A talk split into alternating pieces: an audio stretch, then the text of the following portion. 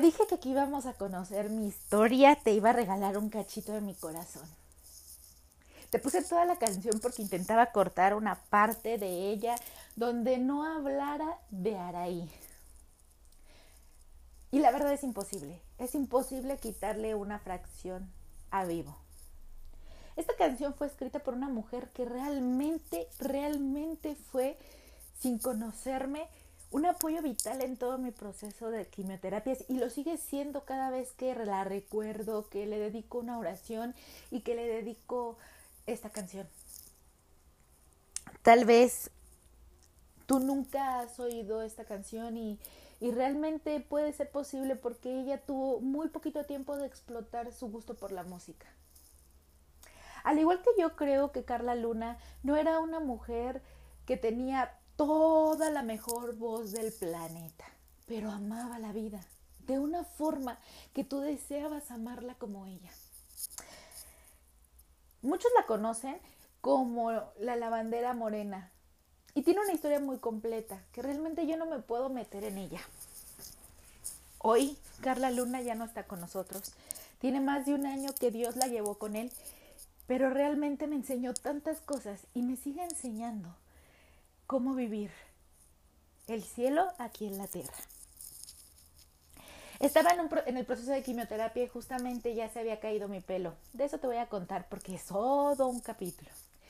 Pero estaba en ese proceso de poderme adaptar y de, mm, empecé a buscar personas, tutoriales que pudieran enseñarme o ayudarme a vivir con esta nueva etapa de mi vida que era el estar con cáncer.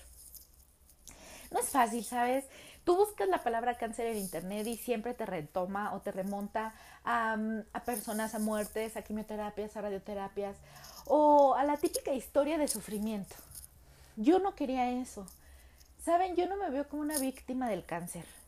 Yo me veo como una persona que tuvo la gran oportunidad de vivir una experiencia aterradora, como una película de terror. Solamente que ha dividido esa película de terror un antes, un después en mi vida. Carla me enseñó con una sonrisa que podías divertirte de verte sin pelo, de jugar con pelucas, que podías volver a amar, que podías volver a reír, que podías disfrutar a tu familia, aprovechar el tiempo de estar en casa, que si bien es cierto tenías que tener o debías tener extremas precauciones por tu salud y por tu sistema inmunológico comprometido, también me enseñó que tenías que estar agarrada de una buena energía y hacer lo que más te gusta. Fue así como yo empecé a hacer videos en vivo. Empecé a, a comunicarme. Desde muy pequeña tuve la inquietud de comunicar la realidad es que creo que toda la vida me ha sido muy fácil expresar con el habla lo que siento. Tal vez no logro explicarlo tal y como la gente quisiera escucharlo, pero a mí me es muy fácil comunicarme. Amo la música y toda la vida quise ser artista de televisión. Recuerdo que desde muy chiquita yo, yo acomodaba mis muñecos en, en, este, en las escaleras de, la casa en orden como si fuera un escenario y agarraba cualquier cosa como micrófono, una crema, un cepillo, un desodorante y me podía echar horas cantando. Después empecé a descubrir la, la, actuación y entonces esos muñecos eran parte de los personajes de mi propia telenovela. Yo soy una niña de telenovelas de niños. Tú te puedes identificar conmigo porque conocí amigos por siempre, el diario de Daniela, y eran cosas que me gustaban. Pero hoy debo de confesarte que eso que me gustaba de niña no era tanto la historia de la telenovela, sino imaginarme a los actores. Y es que yo puedo estar en una, viendo una serie, viendo una película, y en mi cabeza se reproduce la historia y me permito disfrutarla, pero en mi cabeza está pasando esa sensación del actor, esa sensación de, estar interpretando un personaje. Siempre me imagino lo que se divierte, lo que se ríe, lo que se frustran. Esa, esa intención en un set, esa vida en un set me llamaba muchísimo la atención desde que era muy, muy pequeñita.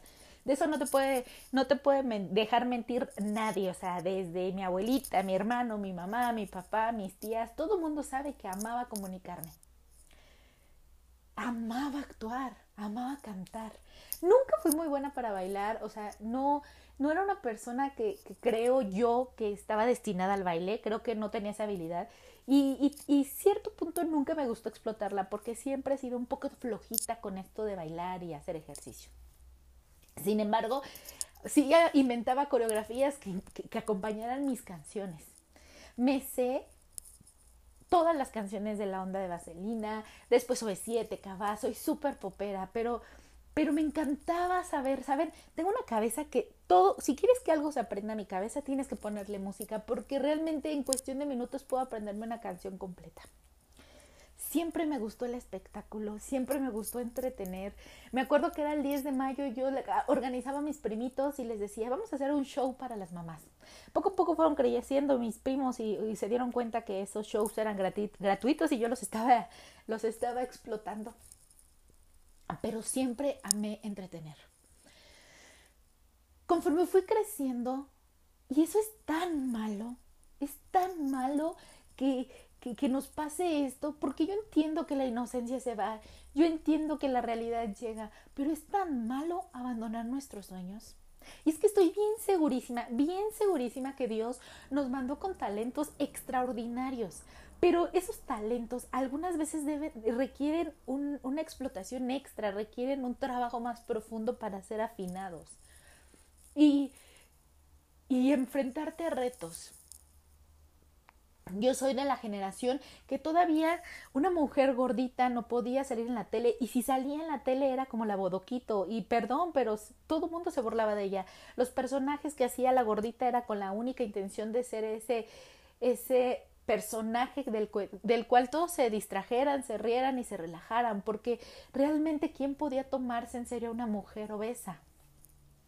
Y entonces esa realidad fue creciendo poco a poco, poco a poco en mi cabeza y me fui enfrentando con eso y con los murmullos de todo el mundo que me rodeaba de saber que si yo no bajaba de peso no iba a poder ser artista ni conducir ni nada por el estilo. Entre eso y la realidad de la vida de mi familia, mi mamá se había convertido en madre soltera, tenía que subsanar todos los gastos de mi familia, empecé a volverme muy realista, dejé de soñar. Y es que cuando todo el mundo me pregunta, ¿por qué crees que te dio el cáncer? Yo contesto que creo que el cáncer me dio para que yo me diera cuenta que estaba abandonando mis sueños. Obviamente es todo un reto darte cuenta a los 27, 29 años que estás en el camino equivocado, pero ojo, la vida me dio la oportunidad de volver y retomar el camino, el que yo quería, el que soñé y volví a soñar y volví a ilusionarme y volví a amar la música y volví a disfrutarla. Me volví a creer que tenía talento. Yo soy una persona poco sociable, pero que ama a la gente. Soy un híbrido raro. Tendrás que conocerme para amarme, dirían muchos, pero lo único que te puedo decir es que cada vez que pienso en esa Araí que acomodaba los muñecos y que se ponía a cantar por horas la misma canción hasta que ella supuestamente estaba afinada, o que podía hacer muchas entrevistas, o se imaginaba en un programa de radio, cada vez que imagino esos momentos cuando yo era una niña de 5, 6 años, 4 años, 10 años, cada vez que imagino cuando mis primos y mi hermano iban a jugar a, a, a básquetbol, Em, con los carritos a las canchas y yo me quedaba en la casa interpretando toda una obra de Broadway. De Broadway. quién sabe qué quise decir. En ese momento, cuando me imagino eso, mi corazón simbra y digo, es que eso es lo que amo, amo, amo, amo de verdad. Comunicar. De alguna forma. Amo grabar videos de Facebook. Amo con todas las fuerzas de mi corazón este podcast. No tienes idea de lo mucho que está simbrando mi corazón cada vez que yo me pongo acá aquí los, los audífonos y imagino lo que voy a hablar contigo y estoy escribiéndolo. En este momento de mi vida hay subidas y bajadas porque hoy ya no soy esa niña de seis años que solo se imaginaba ser famosa, Y ojo, en este instante, en este momento de mi vida, lo último que me interesa es ser famosa, pero me encanta comunicar. Me llena de alegría y entusiasmo ir a la aplicación donde subo este podcast y ver cuántas reproducciones lleva. Saben, mi trabajo como directora América me ha permitido dar un par de conferencias ante 200, 300 personas y amo ese momento donde puedo compartir a la gente el amor por la vida me amo sobre un escenario. Me amo con un micrófono en mano. De hecho, una de las cosas que más anhelo, y, aquí va un trauma, y no es queja, pero algo que nunca me trajeron los Reyes Magos fue un micrófono profesional. Y a lo mejor nunca llegue a grabar un disco y a lo mejor nunca llegue a ser una mujer famosa, pero ¿cómo voy a trabajar y me voy a cumplir el sueño de crearme un mini estudio donde tengo un micrófono profesional, donde tengo una cámara profesional y donde pueda compartir con la gente mi talento, mi amor, mi deseo. Porque al igual que Carla Luna, tal vez no tenemos la mejor voz del planeta, pero amamos comunicar. Esa mujer tiene tanto en común conmigo que sin conocernos, se los prometo. Yo nunca vi un video de las lavanderas ni una transmisión de las lavanderas. No conocía absolutamente nada de la vida de Carla Luna y las lavanderas hasta antes de que me enfermara. De verdad, no sabía, sabía que existían unas mujeres irreverentes que eran las lavanderas, pero jamás me imaginaba la mujer que está atrás. Y es que tú la ves en ese personaje y no te imaginabas todo lo que ella había vivido, lo que vivía, lo que sentía, los temores.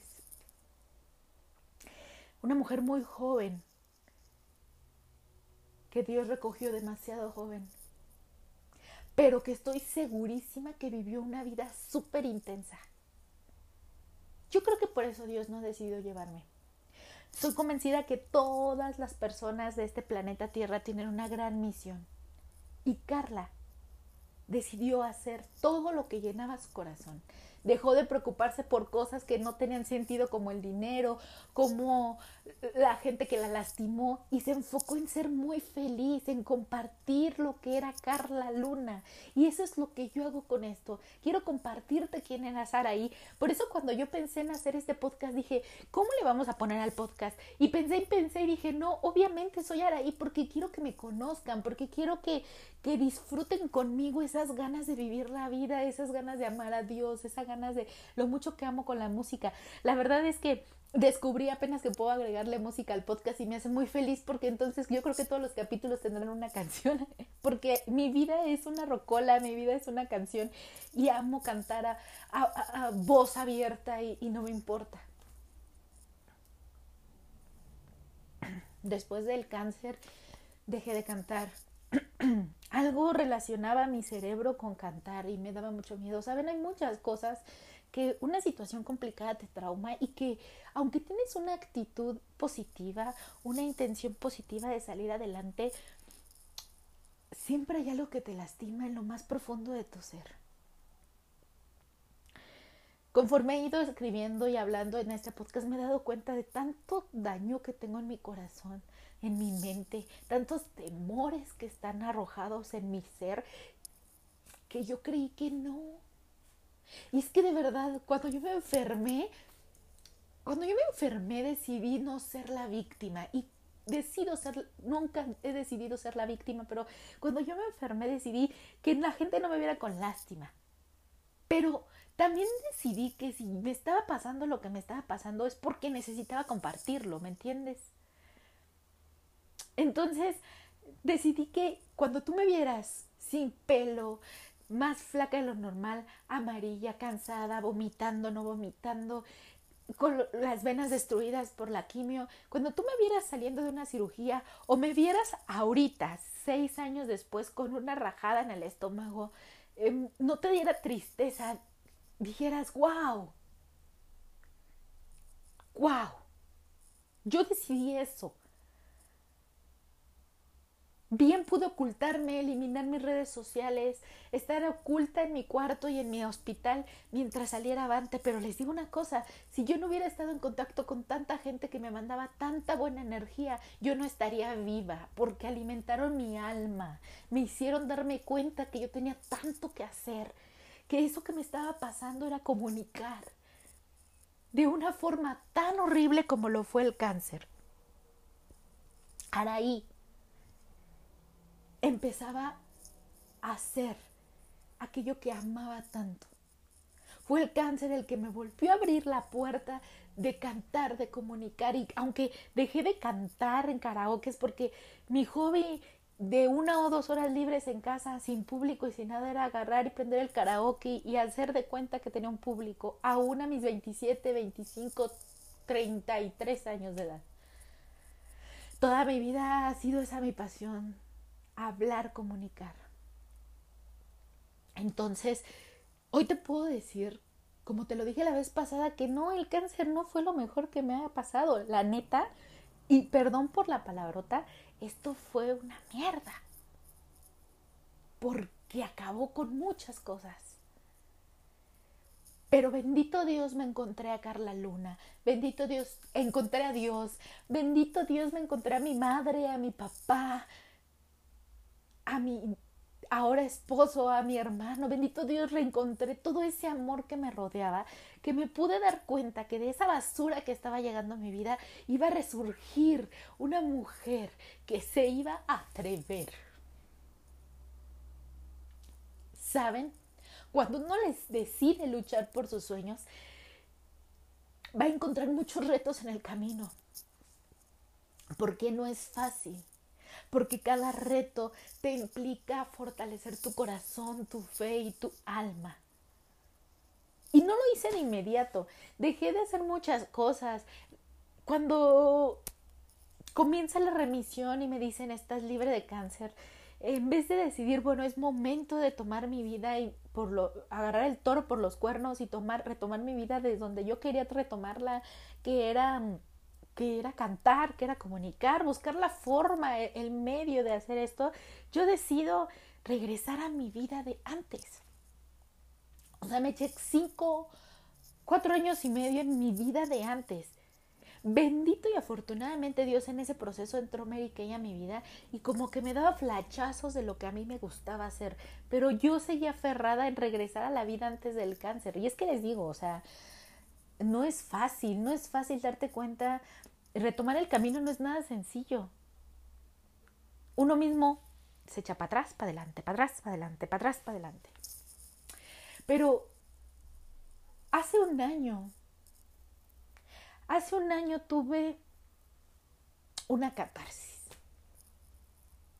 Una catarsis que me hizo darme cuenta que desperdicié nuevamente cinco años de mi vida en miedo, en, en traumas sin sentido, en frustraciones, en escuchar a la gente que no tenía que escuchar. Me volví, poco a poco me estaba volviendo a convertir en esa mujer antes del cáncer. Y, esa catarsis me hizo darme cuenta que si yo no reaccionaba a tiempo, me iba a volver a dar cáncer o me iba, a me iba a pasar algo de lo cual tal vez no salía viva. Entonces, Gracias a Dios llegó esa catarsis a mi corazón y abrí los ojos y grité y dije renuncio. Y renuncié a toda esa vida cómoda que ya llevaba. Renuncié a mi trabajo, renuncié a la comodidad de ser esa niña que mamá cuidaba todos los días. Y, decido casarme con mi esposo, decido luchar por la felicidad, aferrarme al hombre que amo, abrir los ojos al mundo y decir, este hombre me ama, yo lo amo, vamos a estar juntos. Decido cambiar mi vida hace un año de una forma drástica que de verdad hay gente que sigue en shock. Yo les conté que vengo de una familia hermosa, pero que toda la vida han decidido dar cierta forma lo que yo hago o dejo de hacer, o por lo menos me han empujado a hacer lo que ellos creen que es mejor para mí y los amo por eso, porque ellos, ellos buscaban protegerme de todo lo que alrededor del mundo me podía afectar. Entonces, mi boda fue muy, muy chistosa, la saqué, lo saqué mucho de onda, estoy segurísima que todos mis tíos y mis primos y mi abuelita y mi mamá, bueno, todo mundo se sorprendió de que yo me iba a casar porque lo hicimos de una forma diferente. Ya les voy a contar más adelante ese, esa historia de amor entre mi esposo y yo, pero no solo rompí con eso, rompí con tanto. Y obviamente después de romper es construir. Pero elegir los materiales con los cuales construir el monumento de tus sueños es muy difícil porque te confundes. Es muy difícil porque te vuelves a desviar. Y en este año, en, este, en estos 12 meses que llevo de estar en esta nueva vida, híjole, me he equivocado tanto de materiales como ustedes no han tenido idea. Y en instantes parpadeo y, y, y, ahí va en el caminito a convertirse en la Araí cotidiana, segura, cómoda. Y gracias a Dios, en ese subido y bajón de emociones, he descubierto que tengo que seguir por el camino de mis sueños, así me lleve toda la vida en lograrlo, así esté drogada toda la vida, así la gente se enoje conmigo y sienta que estoy desperdiciando mi vida, pero es que no, es muy difícil explicarle a la gente que cada vez que grabo un podcast, que hago un video, que voy a una sesión, que estoy en mi spa, cada vez que abrazo a mi esposo, cada vez que... cada vez que canto como loca, cada vez que grabo un video, una historia, yo hago lo que deseo toda mi vida. Yo cuando grabo una historia, siento que le estoy hablando a un, a un foro de mil, dos mil, diez mil personas, aunque nada más la vean 25, para mí ese es el foro perfecto. Digo, de niña me conformaba con peluches, ahora que me vean y me escuchan más de 100 personas, es así de, ¡ah! Mi corazón se sale. He aprendido muchísimas cosas en este año y creo que seguiré aprendiendo. He desechado muchos materiales y he experimentado con otros y algunos no tan cimientos sólidos y se desmorona justamente en este momento yo te puedo decir que es complicada la situación para todos, pero cuando yo creía que ese sueñito iba pum, pum, pum para arriba, viene toda esta crisis mundial y de un fregadazo lo tira. Y eso quiere decir que no, no estaban bien los cimientos, eso quiere decir que no lo ha tirado por completo, pero está simbrándose. Y entonces tengo que buscar ese material que le dé solidez, que le dé firmeza a mi proyecto pocas personas te van a entender. Y te vas a sorprender mucho de la persona que realmente confía en ti y sueñe contigo. Pero tú, así como te ves, chaparrito, gordito, flaquito, morenito, blanquito, chino, lacio, enfermo, no enfermo, como, como tú quieras, como tú te ves, tú, tú, tú, ese pequeño corazón que late Pon la mano en tu corazón y siente cómo están tus latidos. En ese pequeño corazón tienes todo para transformar el mundo. Y tal vez la respuesta esté en regresarte cinco minutos a pensar en lo que hacías de niño, en qué jugabas, en qué disfrutabas. Porque aquellos juegos que nos apasionaban de niño es porque realmente lo único que nos preocupaba era disfrutar. No nos preocupaba ganar, de niños no nos preocupaba el dinero, no nos preocupaba eh, esa casa, ese carro, esa ropa, esos zapatos, ese celular. De niños nos preocupaba ser felices y gozarla. Si, de, si nosotros continuáramos haciendo lo que de niños tanto nos apasionáramos, habría más gente exitosa, pero sobre todo gente menos frustrada. Algo que me aterraba demasiado de estar en la oficina era voltear a mi alrededor y ver tanta gente frustrada, tanta gente que decidió tomar el camino cómodo o seguro y que olvidó por completo sus juegos de niño. Presta la atención y regresa el podcast a la canción de Carla Luna o búscala en Spotify o en YouTube. Busca la letra. Pero la parte que más amo de esa canción es río como si fuera solo un niño, canto como si nadie me escuchara. La primera vez que yo escuché esa canción, la convertí en el himno de mi vida. Porque justamente es lo que estoy haciendo ahorita. Encuentra tu himno. Este himno me lo regaló Carla Luna. Y yo sé que ahorita desde el cielo ella está sentada en una banquita y me está escuchando grabar este podcast. Y Carla, gracias, gracias, gracias, porque sin conocerme, sin siquiera saber que yo existía en este plano, me escribiste mi canción. Vivimos una vida muy parecida. Carla Luna empezó sus, sus ciclos de quimioterapia cuando yo terminé. Entramos en una cirugía muy complicada, ambas al mismo tiempo. Pero Carla Luna recayó y, y no pudo levantarse. Su cuerpo ya no tuvo fuerza, su ciclo de vida terminó. Y hoy estoy 100% segura que esa mujer está con Dios. Pero mirando al cielo, me imagino tu cara sonriente. Gracias, preciosa. Gracias porque me diste el himno de mi vida. Tu canción es el himno de mi unidad. Mis niñas la cantan bien fuerte. Te prometo que la vas a oír escuchar en el escenario más alto de América.